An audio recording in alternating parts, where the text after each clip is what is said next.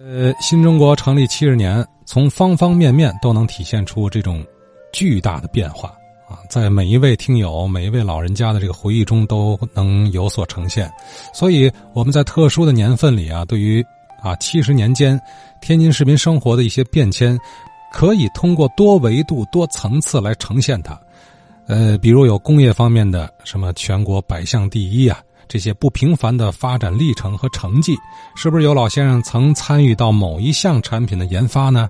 你也可以联系我哈。再比如重要的时间节点，像开国的大庆、十周年的大庆啊，当时人们那个欢庆的场面、喜悦的心情，哎，这几天几位听友，呃，通过那首节日圆舞曲啊，听了之后都特别兴奋啊，特别激动，这首经典。风靡全国，脍炙人口，时至今日就成为人们勾连过往的这个桥梁了。天津人可能都以为啊，这首歌啊只在咱们天津流行，其实不是啊，呃，不只是在天津的广场上回荡啊，它是风靡全国的。哎，今天呢，我联系到了。这首歌的原唱者，老一辈歌唱家了，天津歌舞团的许正元老师。徐老师今年八十一岁高龄了。精神矍铄啊，很多人对他有印象的，印象深刻的是他呃首唱了西哈努克所创作的两首歌曲，呃不止两首其实啊，比较有代表性的就是《怀念中国》，还有《啊中国我亲爱的第二故乡》。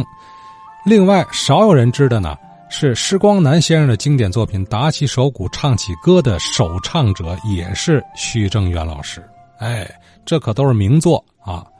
而比这些更早的，徐老师的歌声第一次风靡全国，正是一九五九年，哎，由他演唱的这首《节日圆舞曲》。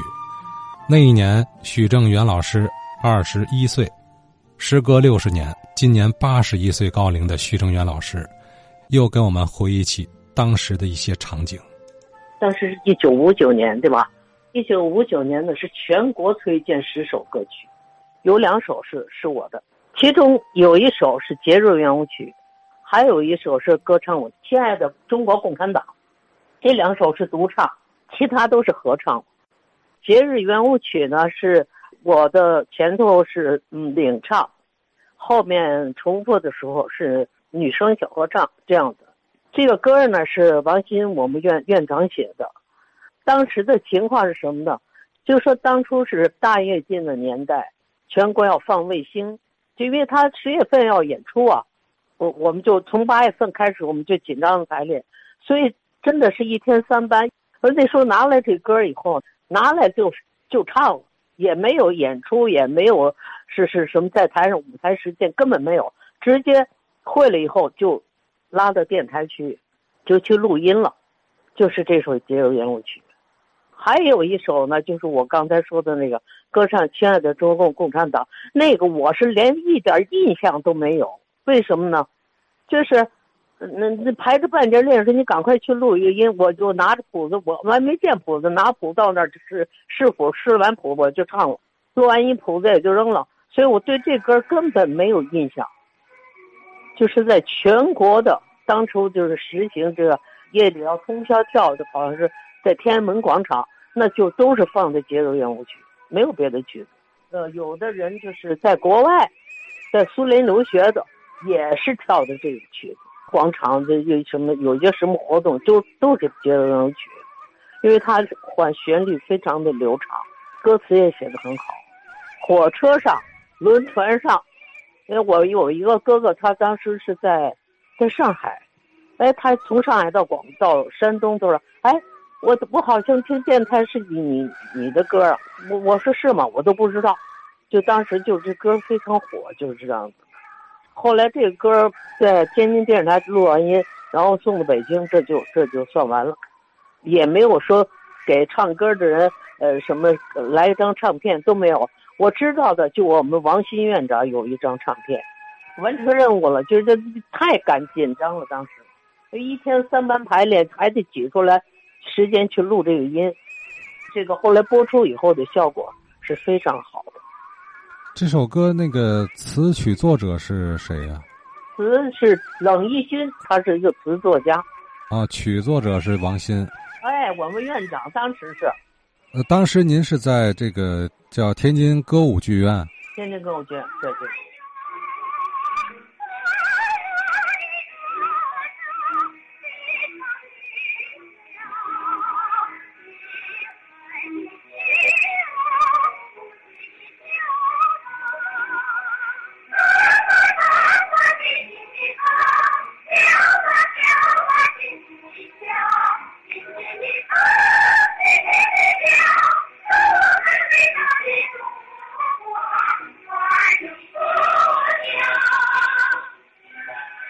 呃，小时候怎么喜欢上唱歌呢？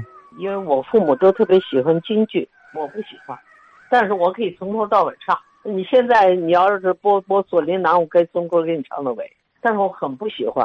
那个时候解放以前就是有叫做流行歌曲，那时候什么唱的什么凤凰于飞啊，很多很多歌，我们那时候都会唱。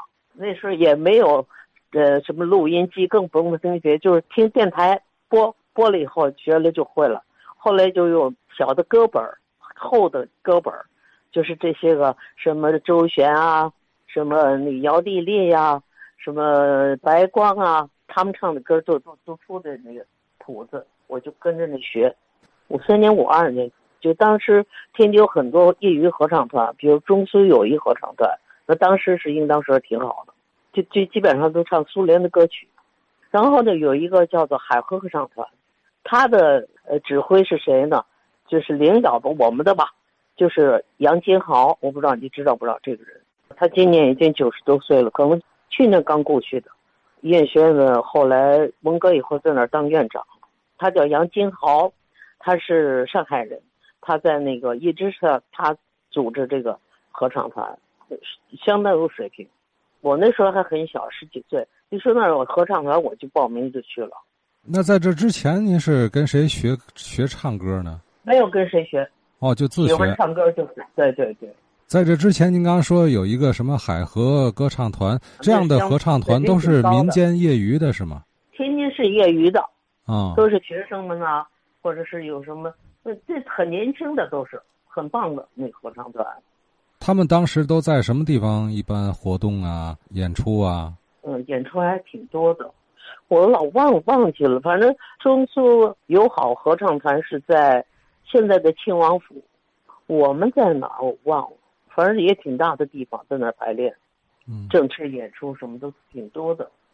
因为当时的中央音乐学院在天津，天津的那真的是音乐水平还是不低的。当时您是在天津上中学是吗？哎，我在天津上中学，对，二中。呃，就是一边上着中学，一边参加一些业余的这个歌唱团体啊。哎，对了对了，还有当初还有那种就是唱诗班，像李光羲啊，呃，李维喜他们都是唱诗班的，教会的唱诗班。然后您这个一点一点的就进入到专业团体了啊。考了天津歌舞剧，也考上了。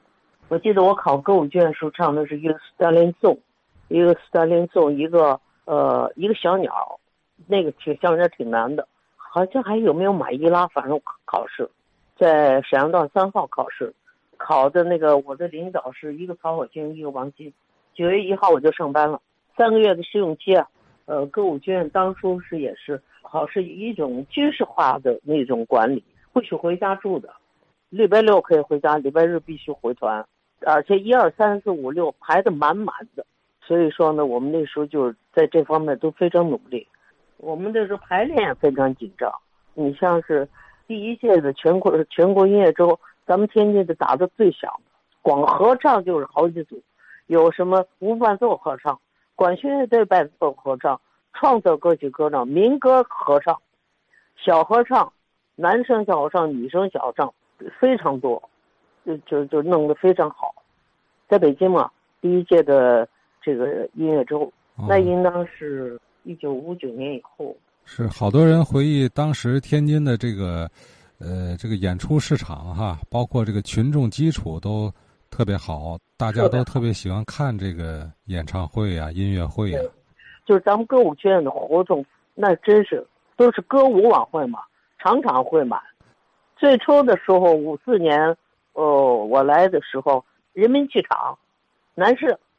后来到五九年就是呃在科学会堂了，呃就是人民礼堂，然后是什么第二文化宫、延安剧场，就延安电影院，反正很多地方都是我们演出的地方。这一周下来能达到天天都演出的这个，哎，还真是这样。那时候演出真的是太多了，你你演出多少个说还得外出呢，一出去出去两三个月啊，去山东，去什么青岛、济南，呃，就是很多城市都转一圈回来，那样这闲不住啊。五九年不是我们就排了《霍乱与小姐》嘛？就是前前苏联那个呃阿塞拜疆的一个喜歌剧嘛。啊，那天天那是场场爆满，真累死。那年头就这台演出根本没有电扇，更别提空调了。这个呃，节日圆舞曲之外，还有哪些作品？呃，是您特别喜欢的作品，您的代表作品？那我后来成名的，那就是个西哈努克写的《怀念中国》，那是全全中国播我灌的唱片。然后他呢？是作为给国家的元首、国家各个国家领导送礼的一个礼物，就是怀念中国。那时候他是在中国是个明星了，是吧？但是他学曲子不会写简谱，也不会写五线谱，他是写成那个呃英文的 C，或者是 Write R E，这样写的。然后他找咱们团，咱们团带去呃这个这个王鑫带着我们几个人去。在他那儿听，当初的录音设备像他这么高级的元首，还是用那种六零幺那那那种录音，他自个儿唱，唱完了以后，我们来给规整小节线，配和声这样，然后再去给他唱，他说准确才才可以给他演出这样的。他这个歌呢，就是我首唱给他录的音，然后在中央台灌的唱片。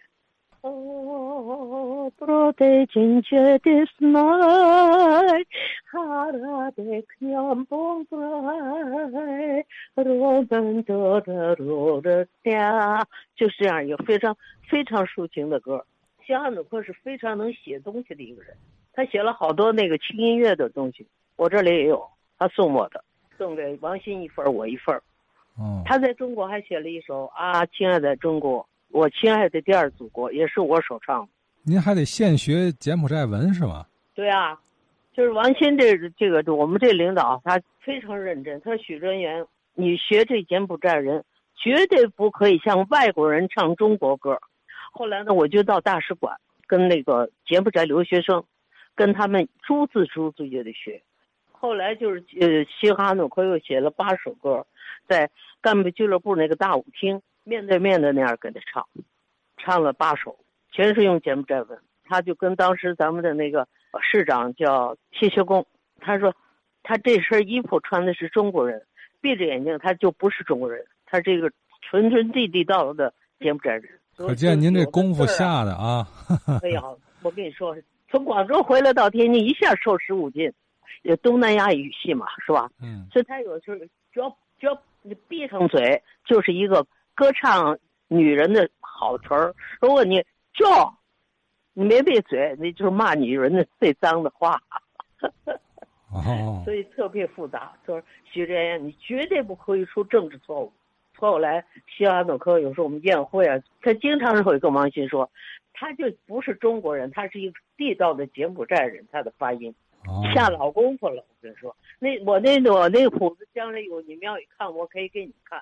那上面有中文，有俄文，有英文，还有我们传达室门口大爷一个平常爱说的一句话，他是哪哪门，他那里头有好多是这哪哪，我就写上传达室张，就这个音应当怎么发，然后有的地方是画口型，可复杂了，费了好心思，我跟你说，嗯，现在说起来是挺好玩的，但是当时真是太费劲。压力还很大啊，压力特别大，你不能错呀，所以他就提出，他就写完《怀念之后，不是咱们给他出唱片了吗？他后来又就又写了一首叫《啊中国，我亲爱的第二祖国》。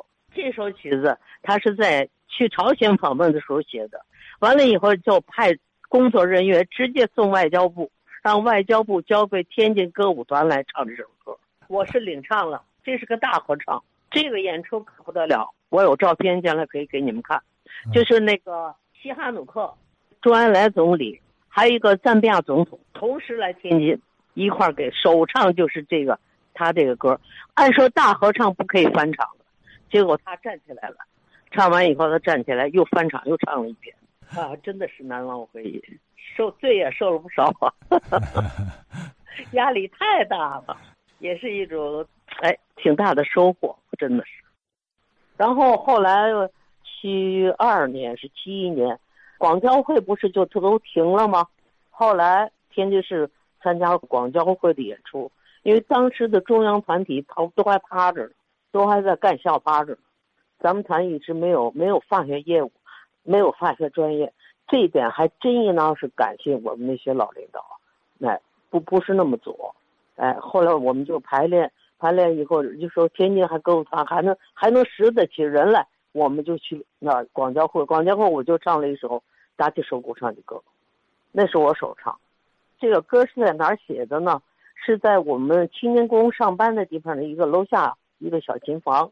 施文安这个歌写的不是给我写的，他是给罗天婵，你中央乐团有名的女中音，他给他写的。但是他当时还没有从干校回来，当时我就说：“嗨，我们三个人吧，一个石峰南，一个呃，一个韩伟，一个我，哎。”我说给我吧，我先唱吧，行，结果就配了戏了。配了戏后就演出，呃，就先去电台录音了。就是每周一歌是我的，天津市的每周一歌，大家就是我唱的歌。然后呢，跟着就广交会了，广交会就领导就决定许志岩还唱这首歌。这个歌唱去，我家那真是台顶的闪光灯就不得了了。为什么呢？不是说照我这人怎么样，就说觉得。中国现在能唱这样的歌了，这个打起手鼓唱这首唱起歌以后，在天津是很每个电影院每次的电影开场以前的都是打起手鼓唱的，因为它是每周一歌的推荐歌曲吧。然后我就回天，我说提前我从广州回来的。开幕式完了以后，因为这边有个演出，是西哈努克要招待这个亚非拉的记者，在干部俱乐部。叫我提前回来，要唱他写的这八首歌，所以我就回来准备这个。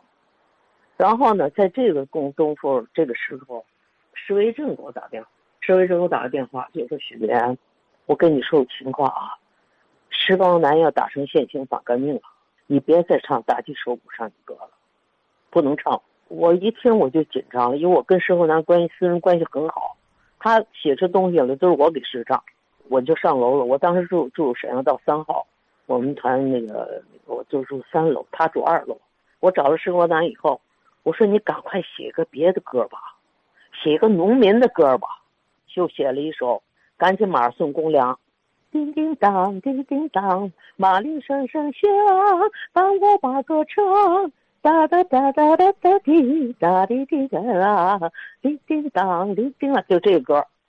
后来就电台又是每周一个，又播这个了，就没打成现场反革命。徐老师，您能不能给我们这个再回味的唱一下那个节日圆舞曲？您哼唱一小段儿。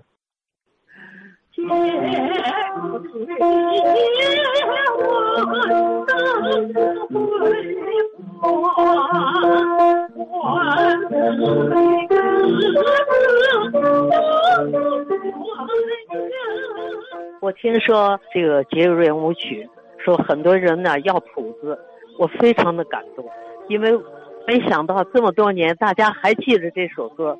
这首歌呢，可见在人们心中有多么的、多么的重要，落下了多么深的一个印象。所以我觉得咱们首先应当感谢作者，我们的王鑫王老，他能够在流传了这么些年，大家还不忘这个歌。这真是的是非常非常伟大的一件事情，我也在这儿感谢大家，没忘了我，我在有生之年还要为大家唱歌，感谢大家，谢谢。